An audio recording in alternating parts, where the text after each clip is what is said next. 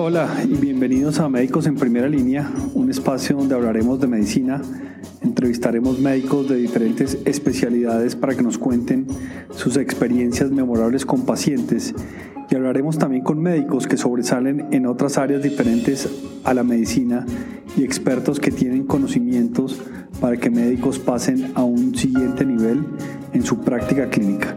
Mi nombre es Juan Gabriel Sendales y yo era médico.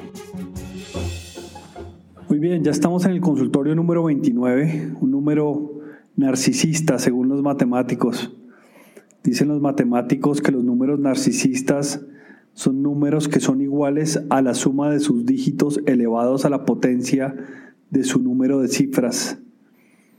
No sé para qué sirva eso, pero es un dato curioso del 29. Para ponerlo en otros términos más simplistas, un mes lunar dura 29 días, o Saturno dura 29 años dándole la vuelta al Sol. Muchas horas dedicadas a médicos en primera línea. Muy satisfecho con los resultados, no me cabe duda del impacto y de la creación de comunidad que estamos haciendo. Y digo estamos porque participan muchas personas en todo este proceso. Daniela de Naranja Media, que es la compañía líder en el desarrollo de podcast en Latinoamérica, decía que después de cinco años de hacer podcast, entendió que en definitiva los podcasts se cocinan a fuego lento, como el pavo, como las costillas. Y en esas estamos en Médicos en Primera Línea, a fuego lento. Decía Daniela también que el pecado capital del podcastero, oigan el consultorio donde digo, ¿por qué no quiero ser podcastero? Pero que el pecado capital es el afán, afán para crear y afán para esperar resultados de un episodio. Asumo que es el mismo afán que le da un cocinero que hace pavo o costillas. Definitivamente los aprendizajes más importantes de un podcast llegan después. Sea el momento para agradecerles a las casi mil personas al mes que oyen los episodios por sus mensajes, por sus comentarios. Llegan muy pocas notas de voz. Creería, como me dijo alguien hace poco, que a muchas personas no les gusta oír su propia voz. Pero la retroalimentación es muy importante porque es parte de la conexión en este mundo virtualizado. Y realmente la infectología es aquella especialidad en la que tú tienes que saber de todo, porque todo se infecta. Nosotros pensamos, y ese es nuestro procedimiento, pensar, poner cosas juntas. Hay que tomar el ejemplo de COVID y extrapolarlo a las enfermedades que realmente están acabando con este mundo como son la tuberculosis. Bueno, comenzamos hoy el consultorio 29 con una invitada muy especial, Paola Lichtenberger. Con Paola nos cruzamos en la Facultad de Medicina hace ya 25 años yo era interno, ella era estudiante de séptimo semestre. Paola ahora trabaja como directora del programa de infectología del Jackson Memorial en Miami y es la jefe de la división de infectología del Hospital para Veteranos en Miami también. Profesora asociada, miembro activo de estudios para COVID del Instituto Nacional de Salud de los Estados Unidos, investigadora de vacunas consultora para la Organización Mundial de la Salud y la Organización Panamericana de la Salud. Sin duda una médica en primera línea. Paola, bienvenida a Médicos en Primera Línea. Muchas gracias, Juancho. Muchas gracias a ti por invitarme. Y bueno. ¿Por qué no nos cuentas un poco el recorrido que has hecho hasta llegar donde estás ahora? Bueno, pues la decisión de tomar medicina siempre estuvo conmigo. Yo creo que desde, desde muy pequeña venía conmigo la parte de, o sea, siempre había una inquietud científica muy grande. había influencia, pero era más esta inquietud, ah, por un lado, científica del saber el por qué, el por qué, o sea, siempre, siempre me estaba preguntando el por qué de muchas cosas, querer ayudar siempre con, una, con un background de, de ayuda social muy grande.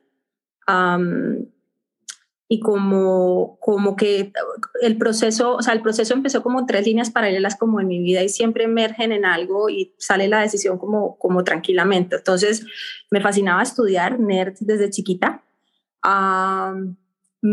una vez supe del proceso científico, yo creo que por ahí yo estaría en tercero o cuarto de primaria, eh, me pareció fascinante que hubiera una estructura para poder conocer cosas y descubrir cosas con una mente muy inquisitiva de saber siempre el por qué y querer ayudar a los demás.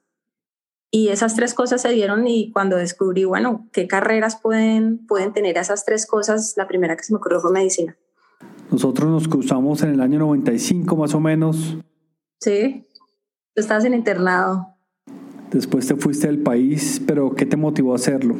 No, esto fue, esto fue todo muy, fue como muy, o sea, la, vida me puso en, en, los sitios donde no me tenía que poner, pero me puse, lo tomé como la oportunidad y de ahí salí adelante. En realidad no hay una historia romántica de un objetivo que pasó y que no, me pasó un poco contrario al resto de la gente. Uh, una influencia muy grande de tu papá. Uh, es, es, muy interesante porque yo todavía hago los rounds de antimicrobial de stewardship y me acuerdo de tu papá. O sea, tu papá fue un pionero del sentarnos a decir y preguntarnos bueno, pero ¿por qué este antibiótico en este paciente?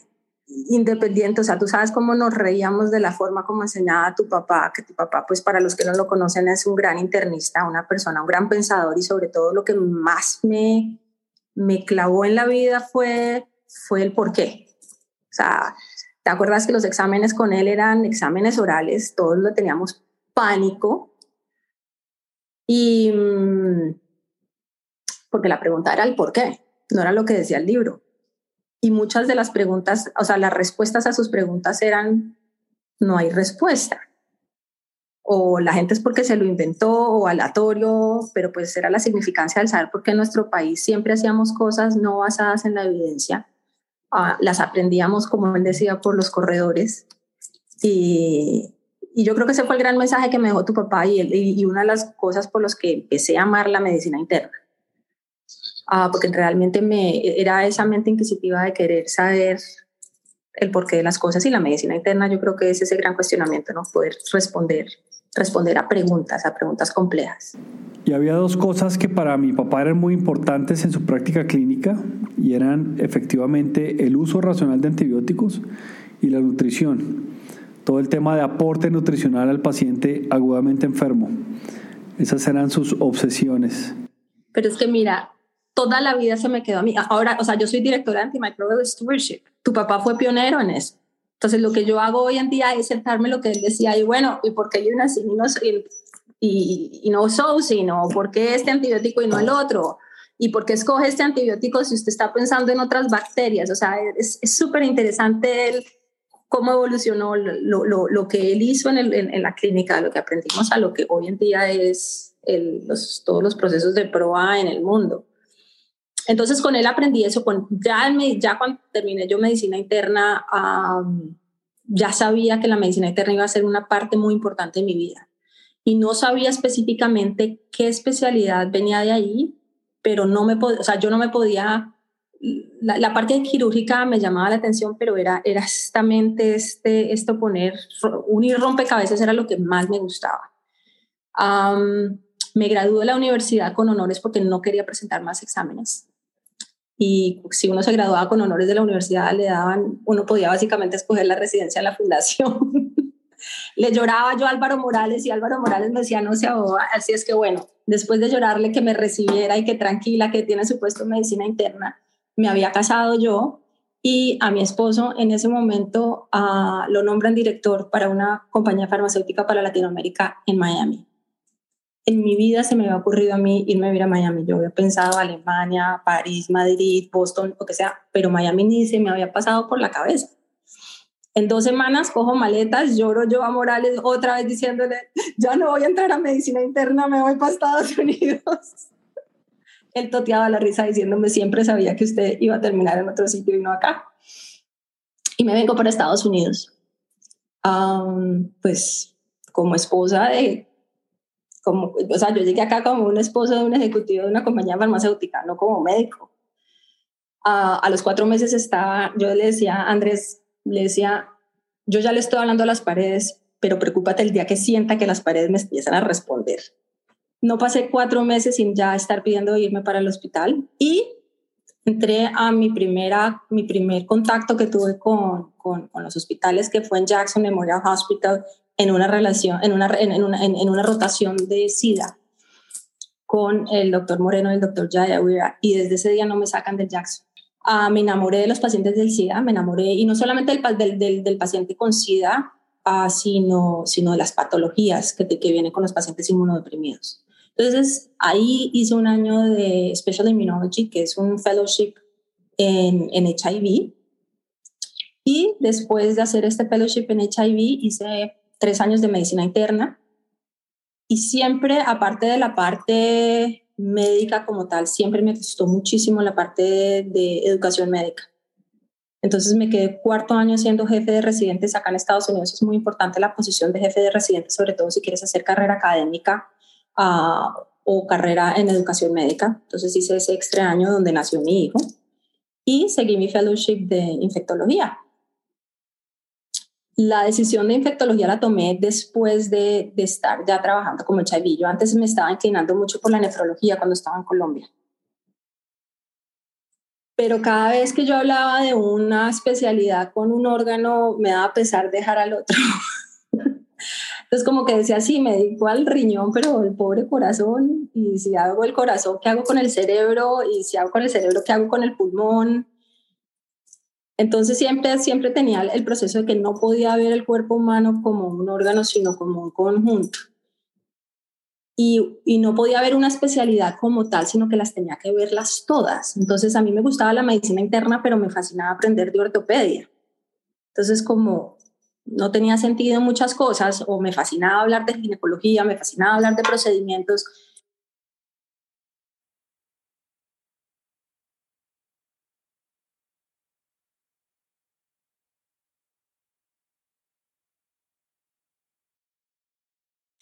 Y realmente la infectología es aquella especialidad en la que tú tienes que saber de todo, porque todo se infecta hasta un radiólogo o un patólogo van a tener que lidiar con infectología porque pues, es parte del diferencial de cualquier especialidad. Y así fue como me decidí por infectología. Ya desde HIV me estaban esperando para hacer mi fellowship. Uh, y ya haciendo el fellowship sabía que me iba a quedar eh, a trabajar con Jackson porque además, como todos los que conocemos el Jackson Memorial Hospital lo decimos, es, es, es de amores y odios. O lo ama uno o lo odia. Es el segundo hospital más grande del mundo, de los Estados Unidos, perdón, y está entre los 10 más grandes del mundo. Ah, así es que es de amarlo o odiarlo. Y, y, el challenge me dejó, obviamente, pues es Miami, es la capital de Latinoamérica, entonces estaba muy cercana y muy comprometida la parte social también uh, de los inmigrantes latinoamericanos. Este es un hospital público Ah, y sobre todo también eh, me sentía muy comprometida con la población haitiana, que en gran parte fue con ellos con los que yo aprendí gran parte de, de, de, de HIV, de SIDA y de, de enfermedades oportunistas. Y, y, por eso me quedé, y me quedé con ellos y 25 años después sigo trabajando con Jackson, la Universidad de Miami y el Hospital de Veteranos. De acuerdo, creo que así es la vida, le va dosificando y entregando a cada uno para lo que vino a ser a este mundo. No vamos a profundizar del tema de COVID. De hecho, participaste en el live de Médicos en Primera Línea sobre preguntas frecuentes. Muy taquillero, por cierto, que lleva más de 6.000 visitas. Si hay una especialidad que resurgió, y lo digo con respeto porque salió a la luz, porque estaba muy mimetizada dentro del hospital, es la infectología. A nadie se le ocurría ir a un infectólogo porque sí. Y con pandemia el infectólogo se volvió la mano derecha, no solo desde la perspectiva, digamos, de salud pública, administrativa, sino también médica. Eh, hoy el director médico de un hospital tiene sentado a su derecha a uno o a varios infectólogos para saber qué políticas o qué programas eh, o qué es lo que hay que hacer. Pues lo, lo gran interesante es que por primera vez eh, escuchan al infectólogo y se dan cuenta que lo que hablábamos no era basura. De que todo lo que llevábamos vendiendo por décadas es, no es basura. O sea, hay que entender que la infectología es una, dentro de todas las especialidades, es una especialidad muy nueva. Los antibióticos empezaron en 1940. Entonces, comparado con cardiología, con nefrología, con las otras especialidades, es una, una especialidad muy nueva. el, el, otro, el otro problema, pongámoslo así, de la infectología es que es una especialidad cognitiva. Nosotros pensamos, y ese es nuestro procedimiento, pensar, poner cosas juntas. No hacemos un procedimiento. Entonces, tampoco es una especialidad altamente remunerada. Ahora, por otro lado, el que hace infectología es porque ama lo que hace, porque de aquí nadie va a salir millonario. O sea, ni, ni en Colombia, ni en Estados Unidos, ni en el Japón. O sea, uno lo hace porque ama lo que hace y porque hay, hay una gran pasión con respecto al tema de la infectología. Además, el tema de la infectología, como te dije antes, cuando, cuando cualquier cosa pasa, no solamente en un paciente, sino en un hospital, siempre van a llamar al infectólogo. Porque es el que pone las piezas del rompecabezas juntas. Uh, en los 80, como finales de los 70, hablaban y decían que, que, como ya había tanta vacuna, las infecciones se iban a acabar, pues no iba a haber rol para el infectólogo. Y los infectólogos nos reíamos o se reían en esa época y llegó el de HIV, el SIDA. Y desde ahí siempre hemos sabido que siempre, va a haber, siempre va a haber trabajo para nosotros, sabíamos que iba a llegar algo y cada dos años llegaba en su, en su, en su tiempo, cuando hubo el dengue, cuando hubo el Zika. O sea, los últimos 20 años el mundo nos estaba preparando para este gran momento y, para, y sabíamos que tarde o temprano el mundo nos tenía que escuchar. Así es que es cierto, o sea, nosotros somos otros, en el concepto de infectólogos, nosotros somos parte del, del grupo de animales del genoma, del, del, de la microbiota del, mundo entero y, qué bueno, qué bueno que, que, nos estén escuchando, que ven la importancia de lo que nosotros hacemos. y bueno, porque también sabemos que COVID no es el último, probablemente, ¿no? Sí, hay un tema importante que hablamos por fuera de esta conversación y es sobre el uso racional de antibióticos, que es un reto grande en salud pública. Estamos con un sobreuso de antibióticos. Muchos médicos formulamos mal antibióticos, pero lo peor es que hay no médicos que formulan antibióticos. Conozco varios eh, personas que sin ninguna formación médica formulan antibióticos eh, y ese es un reto grande. ¿Se nos van a acabar los antibióticos? Esa es una pregunta que, que surge de toda esta conversación.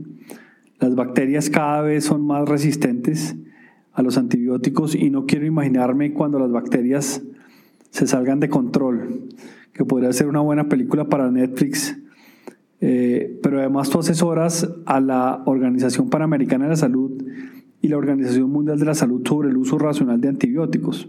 Sí, o sea, yo soy la directora del Departamento de, de, de Antimicrobial Stewardship, que es el programa de prueba para el Hospital de Veteranos, y soy consultora en la parte de implementación de programas de prueba para todas las Américas, para la OPS y para la OMS. Ah, y es, es, un tema que me apasiona, empezando porque es un tema que no es un tema solo de médicos, es un tema generalizado. ¿Quién no, quién, quién no ha recetado un antibiótico? Y estamos hablando desde las mamás, las tías, las primas, hasta el veterinario, y, el cultivador de gallinas, o sea, pues el, que crece gallinas y, salmones y ese tipo de cosas. Entonces, todos nos sentimos con el derecho de, usar antibióticos, ah, pero en realidad nunca hemos sido conscientes de, primero que todo, los daños ecológicos que causamos cuando dañamos eh, esa microbiota que, que, no, que, no la podemos ver sino con un microscopio, primero que todo. Y segundo, el compromiso que tenemos cuando prescribimos un antibiótico, la responsabilidad que trae con eso. Cuando un oncólogo prescribe quimioterapia, a uno no se le ocurriría prescribir quimioterapia y aún así esta persona se tiene que entrenar por años para poder prescribirla. Y hay muy poca diferencia entre una quimioterapia y un, antimicrobiano. Nosotros hicimos un estudio en las universidades en los Estados Unidos de cuántas horas te dan a ti de educación en antimicrobianos. Y resulta que probablemente en una universidad promedio tú no vas a ver más de tres horas de farmacología que tú recibes en educación. Ahora, sales con un diploma en el que te dicen, fresco, usted puede prescribir lo que se le dé la gana cuando se le dé la gana, sin tener ni idea de lo que uno está haciendo. Entonces lo mismo hacemos, a uno no le van a soltar una, un apéndice, a uno no le van a soltar una quimioterapia, sino haber tenido horas, semanas, meses de entrenamiento. Y eso es lo que está pasando con los antibióticos. Cualquier persona lo puede entrenar. Yo creo que hay un gran problema de deficiencia de educación en antibióticos y más que deficiencia de educación en antibióticos de concientización a los médicos y a la población general de lo que significa un antibiótico. Porque ese es el otro problema. El problema no es solamente yo como médico prescribiendo el antibiótico, sino yo como paciente exigiéndolo. Porque si yo tengo una gripa y no salgo del médico con una prescripción, el médico es malo. Entonces, em, entonces digamos que, que, que, para mí es, es toda esa dinámica y esa dinámica de pensar que los, que, que los antibióticos lo solucionan todo. Y, pero, pero nadie ha hablado de, del otro lado de prescribir antibióticos. Nadie ha hablado de, por ejemplo, me da risa que nadie sabe que, por ejemplo, los salmones los, los, les dan de alimento quinolonas, primero para que no se muere y segundo porque la quinolona te engorda. Entonces hace que los salmones se pongan bonitos. Eh, pero resulta que esa quinolona en el pescado te la estás comiendo tú.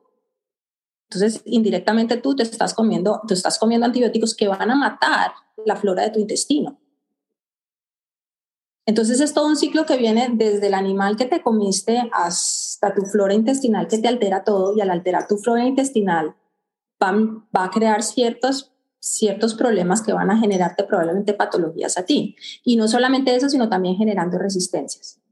Uh, una dosis de, antibiótico es suficiente para cambiar tu flora intestinal, que es la que te protege de no adquirir bacterias que son patogénicas, malas, que te producen enfermedades o muy resistentes. Y las bacterias son más inteligentes que los humanos, han vivido aquí mucho más, están antes de los humanos. Entonces ellos siempre van a ver formas como, cómo, cómo encuentran resistencia y cómo van a ver la forma en la que, en la que ellos, eso es una guerra, el humano encuentra el antibiótico para matar la bacteria, la bacteria va a encontrar su forma de volverse resistente y así hasta que, que, ya no tengamos el suficiente tiempo rápido para encontrar antibióticos. Y claramente la flora intestinal tiene cada vez más evidencia de ser un factor importante para el desarrollo de varias enfermedades eh, y precisamente por todas las alteraciones en la microbiota.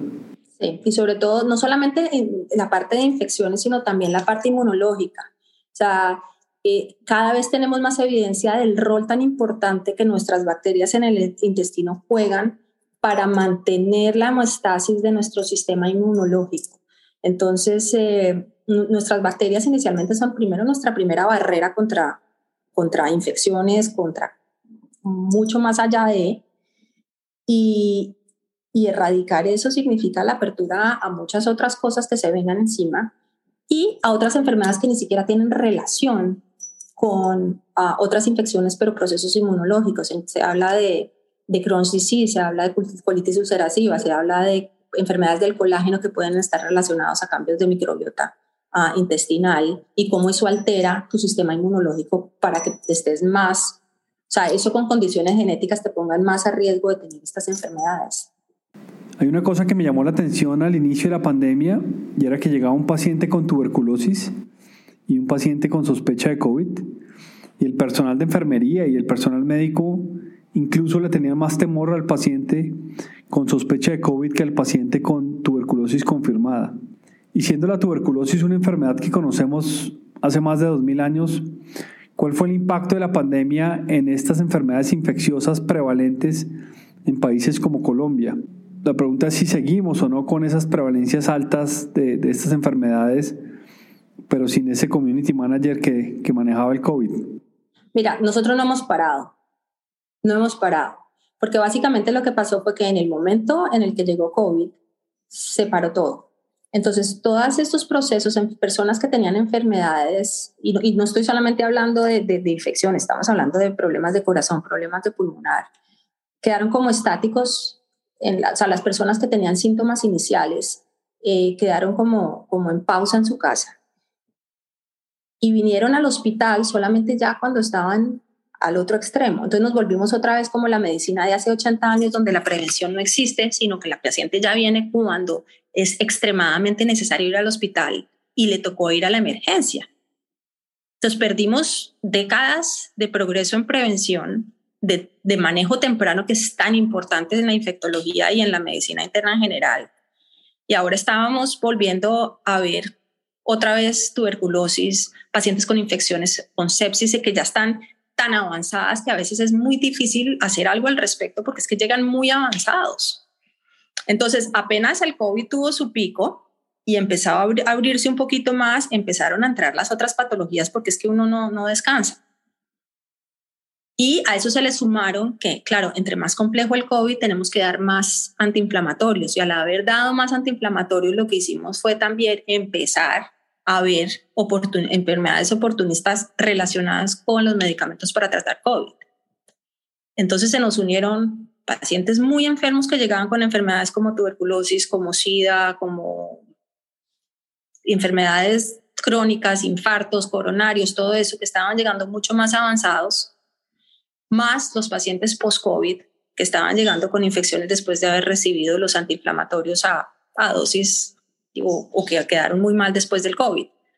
Entonces, entre los espacios de COVID en que la gente descansaba, nosotros seguíamos trabajando y, ahora tenemos de todo básicamente de todo, nada se fue. Lo que estábamos hablando, es bien interesante porque yo tengo una conversación con un, con un muy buen amigo que trabaja para el Banco Mundial y para él la, la negociación de vacunas en ese país es difícil porque la gente le dice, bueno, perfecto, metemos plata a las vacunas de COVID, le metemos toda la campaña de vacunación, pero ¿qué va a hacer? Porque es que aquí la gente no se está muriendo de COVID, aquí la gente está muriendo de tuberculosis y de SIDA.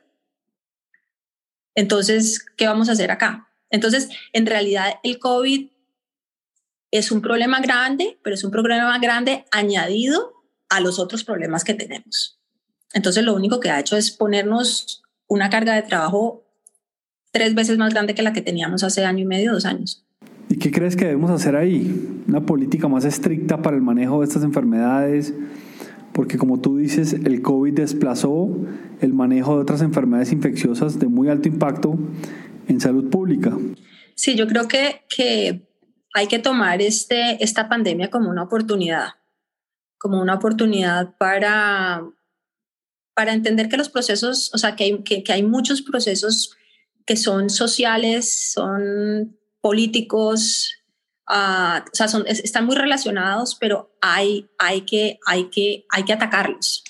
Uh, obviamente, dependiendo del país, dependiendo de los recursos, hay que atacarlos, pero no hay que, no hay que dejarlos atrás la, comunidad debería ser más consciente. Y yo creo que esto también es una oportunidad para que la gente que no está dentro de, dentro de los hospitales sea consciente que la, que la tuberculosis todavía existe. O sea, hay muchos sitios en muchas partes en, en, nuestros países donde la gente ni siquiera sabe que la tuberculosis existe. Uh, otras personas que, que básicamente no, no, tienen el concepto de la importancia de lo que significa poder hacer campañas de prevención para estas. Así es que hay que tomar el ejemplo de COVID y extrapolarlo a las enfermedades que realmente están acabando con este mundo, como son la tuberculosis. O sea, así como millones de dólares se hicieron para sacar una vacuna en un año, los mismos esfuerzos deberían ser para poder atacar enfermedades como la tuberculosis, como la malaria y el dengue, por ejemplo que esos son otros capítulos también muy interesantes para hablar, pero volvemos a lo mismo, la gente todavía se está muriendo de malaria donde tenemos tratamiento para ella. Uh, así es que, que yo creo que el COVID ojalá sea la oportunidad para que la gente entienda que las infecciones existen, que las infecciones matan y que se necesita un gran, o sea, una gran inversión en el, no solamente humana, sino social, política, para poder trabajar con enfermedades, porque es muy triste que hoy en día todavía la gente se esté muriendo de enfermedades prevenibles o tratables. Y eso va también para COVID. Difícil. Quiero, quiero volver al tema de resistencia bacteriana. Eh, ¿Hay alguna luz en este tema o cada vez nos vamos a quedar con menos oportunidades de tratamientos para esas enfermedades infecciosas bacterianas? O sea, siempre hay esperanza, siempre hay esperanza y para eso está la ciencia. O sea, yo soy una persona que creo 100% en la ciencia y siempre que siento que siempre vamos a poder tener la oportunidad de crear uh, nuevos métodos para combatir infecciones.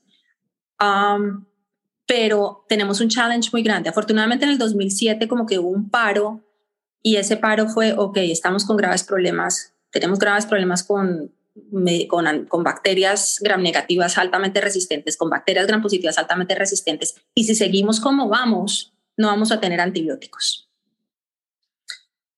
Eh, la OMS en, en, este lado del mundo, en este continente, la, la OEPS, que es bajo el CDC, está muy comprometido a meterle muchísima plata. Ahora, eh, digamos que toda la parte de inversión en AMR, que son los, los, los, programas de, de, antimicrobianos, están, están en trabajo, están, y, digamos que todo esto que se está haciendo para tratar de, eh, de limitar el uso de antibióticos, para todas estas normativas y regulaciones que se están creando de evitar que las farmacias vendan antibióticos porque simplemente un paciente la pidió, son esfuerzos muy importantes que pueden combatir. Pero en realidad no lo vamos a lograr hasta que la, misma población se concientice de la importancia del uso de los antibióticos y que los antibióticos, como yo le digo a la gente, no es lo mismo que dar agua. Inclusive si uno toma demasiada agua, es tóxica.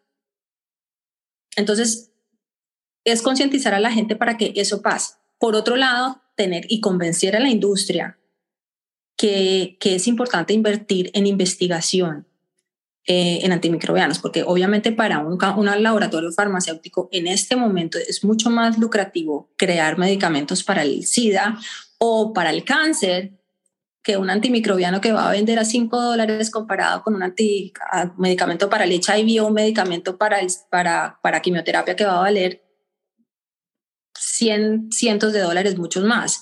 Entonces, ese es el problema, convencer a un lado para que, para que inviertan mucha plata convencer a la gente que se eduque en antimicrobianos y convencer a la población de la importancia del uso racional de los antibióticos. Y quitarnos los mitos, quitarnos los mitos de pensar que el paciente necesita un antibiótico para que nosotros nos sintamos mejor. Una pregunta de la pandemia y es, ¿cuáles son para ti los aciertos y los errores desde la perspectiva de salud eh, en el manejo de esta pandemia. Obviamente con el retrovisor todo es mucho más fácil, pero ¿qué ves tú ahí? Ok, yo, yo siempre, o sea, trato de ver las cosas de una forma muy positiva. Hemos acertado en muchas cosas. O sea, cuando estamos hablando de una pandemia y pensar que tenemos una vacuna asequible a un año de la pandemia, estamos hablando de un gran éxito mundial. Estamos hablando de que el mundo por fin se puso las manos a la obra en un solo propósito y fue capaz de sacar una vacuna. mucha gente puede decir que cómo es eso, que la demora, que muchos muertos, pero es que nunca en la vida se ha visto que una vacuna haya salido tan rápido. Y un ejemplo de eso es el ébola. El ébola, ¿cuánta gente mató? ¿Cuánto, cuánto karma? Y todavía no la tenemos. entonces, digamos que ese fue uno de los grandes éxitos. Uh, grandes errores de los cuales hemos aprendido y interesante, los, los médicos jóvenes, y me pongo yo porque yo estoy todavía entre, yo ya no soy de las jóvenes, pero tampoco soy de las viejas. De las lecciones que yo aprendí fue a, a veces por tratar de hacer, de hacer bien o de hacer más, estamos haciendo menos. Y a eso hoy es que cuando dijeron, demos acitromicina, el mundo entero dio acitromicina y matamos a unos cuantos. Demos ivermectina, todavía siguen dando ivermectina con toda la evidencia que tenemos y todavía seguimos cometiendo ese tipo de errores. entonces, claro, por ese afán de tratar de, parar las cosas, hacemos, hacemos, tomamos medidas drásticas y, cometemos errores porque, pues, yo creo que matamos a muchas personas con los medicamentos que dimos. Por otro lado, bien al principio de la pandemia no había más, estábamos escuchando la experiencia de los, de los que venían antes, uh, pero ya más adelante ya no tenía sentido, ya no tenía sentido seguir tratando de, de, de, hacer las cosas just because, uh, porque el de al lado lo está haciendo, lo va a hacer, lo va a hacer y es, esa es una de las lecciones que por lo menos personalmente yo aprendí.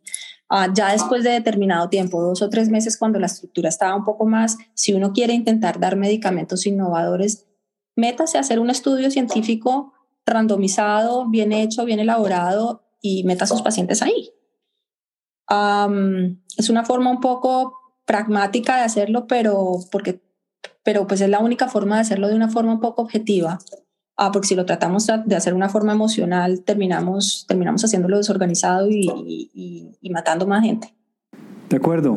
Y otra pregunta que probablemente la respuesta no sea fácil es qué va a pasar con todos esos pacientes a los que les dio COVID. ¿Esto se va a volver endémico como la influenza o vamos a comenzar a ver pacientes con alteraciones neurológicas de piel, cardiovasculares, eh, pulmonares originadas por la infección por COVID? Con otras patologías sabemos las complicaciones. Si tú tienes el colesterol alto con malos hábitos, podríamos calcularte la probabilidad de tener un infarto del miocardio. Pero sí nos hace falta calcular el impacto en salud pública de los pacientes post-COVID. ¿Qué crees tú que va a pasar con eso? Bueno, lo, lo, lo, lo, único que sí te puedo asegurar es que esta gente que tuvo COVID probablemente, si no se vacunó, lo va a volver a tener. Y si se vacunó y está con el Delta Strain, también probablemente lo va a tener. Entonces, eh, el coronavirus por el momento eh, vino para quedarse.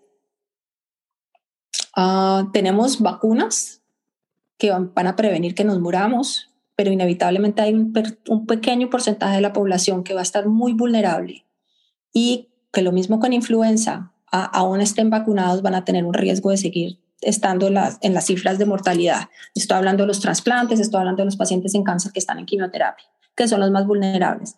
Ahora, por otro lado, lo bueno de COVID también es que no es muy diferente a otros virus. Probablemente la mortalidad y la contagiabilidad lo hizo una pandemia, es un virus nuevo, pero nos enseñó mucho de los virus y nos enseñó mucho en la medicina interna también. Uh, una pregunta que yo me hago y que probablemente nos va a ser respondida en los siguientes años es, el COVID nos enseñó que muchos problemas o muchas, muchos síndromes que pasan en nuestra edad inexplicados pueden ser explicados por virus. Entonces, por ejemplo, el paciente que le llegaba a uno hace 15 años con un tromboembolismo pulmonar, un tipo joven, atleta, ejecutivo, bien nutrido, con un sistema inmune perfecto, con todas sus vacunas, no tiene historia pasada y llega con un tromboembolismo pulmonar. Hoy en día me cuestiono cuántos de esos pacientes tuvieron algún proceso viral que lo que hicieron fue hacerle el trigger para que tuvieran tromboembolismo pulmonar. Lo mismo para los infartos. Y no estoy diciendo que todos los infartos, no estoy diciendo que todos los tromboembolismos pulmonar. Pero esto es una gran oportunidad para, para empezar a ver que muchos de los procesos que vemos que son inexplicables se puedan explicar por la infectología. Uh, así es que va a ser, esto nos va a abrir una puerta también para, para cosas interesantes. Ahora, el otro cuestionamiento es, ya no vamos a ver los virus ni las gripas de la misma forma que los veíamos antes. Yo creo que por más que testemos las máscaras, las máscaras están aquí para quedarse. Y lo mismo que yo digo, o sea, ya es difícil meterse uno en un avión y no ponerse una máscara, ya va a ser difícil tener un paciente con cárcel y no decirle póngase su máscara y no puede salir a la calle sin la máscara. Bueno, y sin duda tenemos hoy un mundo más limpio. De verdad que antes de pandemia le poníamos menos atención al tema de higiene de manos, por ejemplo, y el intercambio de virus y bacterias era exponencial.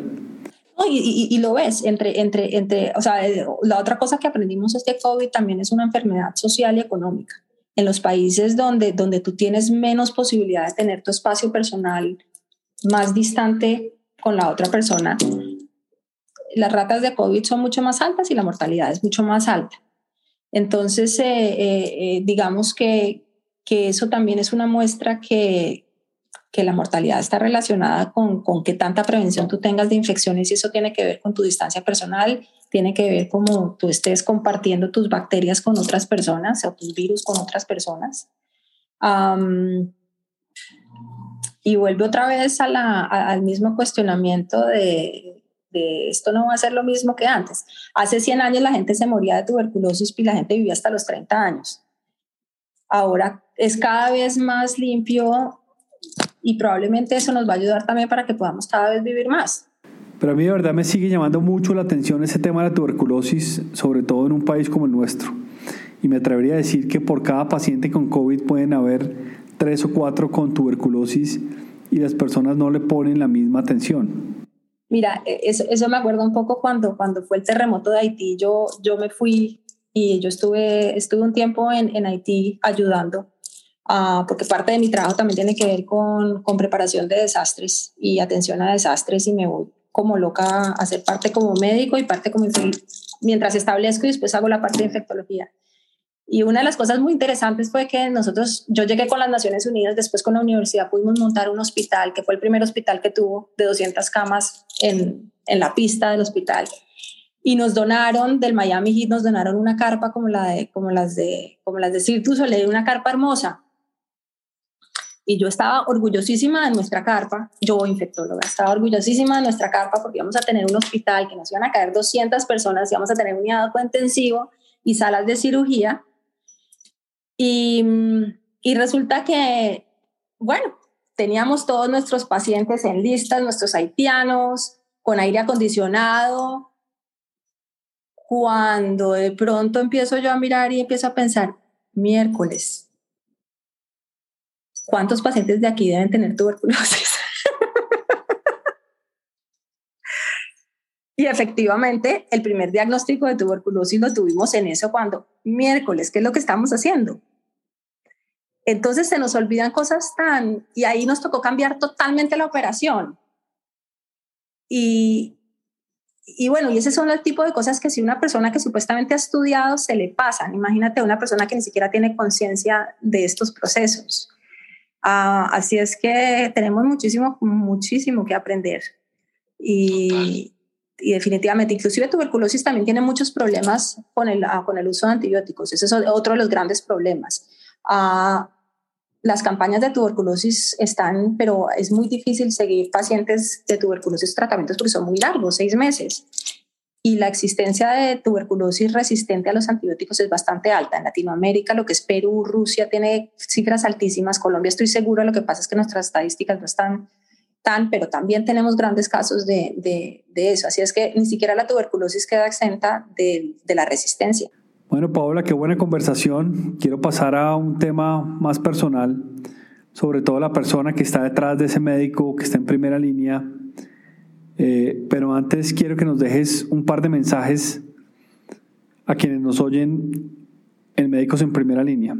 Yo soy una infectóloga, pero antes de ser una infectóloga soy educadora. Yo soy educadora, soy profesora de una universidad y lo que siempre le digo a mis fellows, a mis estudiantes es, es que sean apasionados de lo que hagan. Cuando uno hace medicina es porque le gusta la medicina, es porque realmente se goza lo que está haciendo. Y, y tarde o temprano, cuando uno se gradúa de lo que está haciendo, va a ser lo mismo todos los días. Entonces uno de verdad se tiene que levantar con ganas de hacer lo que le gusta hacer, porque si no va a ser muy difícil levantarse a hacer lo que uno no le gusta hacer. mensajes con COVID es la evidencia, o sea, uno tiene que, que, que, que tener la evidencia. Yo sé que, todos los médicos jóvenes hoy están, porque, porque son diferentes a nosotros, que para nosotros era un concepto nuevo, para ellos ya no es tan nuevo, y tomar la evidencia con un, granito de sal, en el sentido de que ah, la evidencia es importante, pero no, les, no, no, tengan miedo tampoco a equivocarse y arriesgarse y de pronto hablar un poquito, uh, sobre todo a sus profesores, cuando, tengan, cuando tengan información, información importante. Y eso lo doy porque, porque tuve varias experiencias en Colombia en el que los estudiantes les daba miedo hablar con sus profesores de los tratamientos, por ejemplo, con tocilizumab o con cosas que ya tenían evidencia y, y, y, los que no lo tenían tenían mucho miedo al cambio. Entonces no le tengan miedo al cambio. Uh, la infectología es una práctica hermosa y yo creo que todo médico que se gradúa uh, debe tener su, infectólogo por dentro. Y eso quiere decir que tienen que aprender, tienen que aprender sus antibióticos. Uh, así es que cualquier especialidad deberían, deberían aprender los antibióticos. Con COVID, con COVID hay muchas, muchas, muchos aprendizajes personales como profesional, uh, pero una de las cosas importantes que yo aprendí es aprender a escuchar, aprender a escuchar la experiencia de otros que eso ayuda muchísimo. Nosotros escuchamos mucho la experiencia de España y de Italia y eso nos ayudó para estar preparados.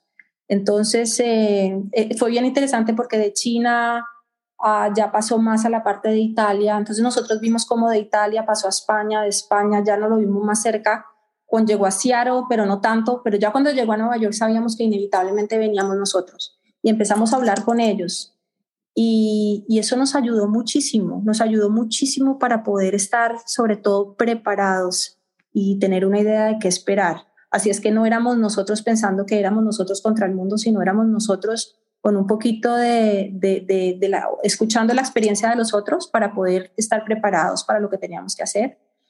Eh, no tener miedo a preguntar, no tener miedo a, a decir, mierda, la embarré, eh, necesito ayuda. Eso fue otra cosa muy importante. Ah, la otra es las colaboraciones, tener discusiones con todo el mundo, porque 10 cerebros piensan más que uno. Y la otra es cuando uno se equivoca, no tener miedo a decir me equivoqué, cambio mi comportamiento y hago lo que tengo que hacer. Esas fueron, digamos que, las cosas más importantes que aprendí en esta pandemia. Y para terminar, hay un cuestionario de Marcel Prost que desarrolló para conocer un poco más a sus amigos eh, y lo usan mucho en un podcast de Vanity Fair que se llama Hotel Jorge Juan. Te voy a hacer un par de preguntas. ¿Qué talento te hubiera gustado tener? Talento. Mm. De pronto me hubiera, hay dos cosas que me hubiera gustado aprender a hacer. Una, jugar tenis. Bien, ser buen tenista. Y la otra, un talento me hubiera gustado cantar. Mi voz es de tarro. ¿Dónde te hubiera gustado vivir? Ah, la pregunta es dónde no me hubiera gustado vivir con la vida me he dado cuenta que, que, entre más viajo, más quiero seguir viajando y más quiero vivir en más sitios. Y la última, ¿alguna frase o palabra que uses mucho? Ah, llevo años diciendo que el mundo se divide en dos, en las personas que quieren ser parte del problema y en las personas que quieren ser parte de la solución. Y se la recuerdo a mi hijo todos los días cuando me dice que no puede hacer algo. Bueno, de nuevo gracias, te felicito por lo que haces, por tu contribución a la ciencia a la medicina soy fan de la infectología. Me gusta hablar con los infectólogos porque abordan, como tú dices, la enfermedad de una manera diferente. No, Juancho, muchísimas gracias a ti. Y siempre lo que he dicho, desde la primera, yo desde que te graduaste, cuando empezaste con el cuento de la tecnología, porque yo creo que la primera persona que yo oí la aplicación del Internet en la medicina, fuiste tú, cuando todavía nosotros, o sea, o sea yo tengo que hablar que, que, que Google, yo lo conocí en mi primer año de residencia, o sea, ya estaba viejita cuando conocimos lo que era Google y, el impacto. Ah, así es que, que muchas gracias y, y, me alegra muchísimo que, que, estés logrando hacer lo que por muchos años llevas trabajando. No, y, lo que siempre hemos dicho, o sea, para mí la, la, base de todo está en la educación. La educación toma muchos más años que para cambiar, pero si no, no cambiamos comportamientos, eh, no cambiamos sociedades. Y, si no educamos a la comunidad no estamos haciendo nada. O sea, si el conocimiento se queda solamente entre el gremio médico, difícilmente vamos a cambiar comportamientos. Ah, y de pronto estamos generando nuevos médicos, estamos generando nuevas colaboraciones. Así es que estos, estos momentos de poder hablar y poderlos compartir con la comunidad me parece maravillosos. Ok, perfecto. Muchísimas gracias a ti, Juancho. Y así termina el consultorio número 29 de Médicos en Primera Línea. Si ustedes creen que esto les sirve a alguien, no duden en compartirlo. Estamos disponibles en todas las plataformas de podcast. Visite nuestra página web www.medicosenprimeralinea.co y si quieren participar del programa, escríbanme a médicosenprimeralinea.com o déjenme una nota de voz si así lo prefieren. Que tengan una muy buena semana.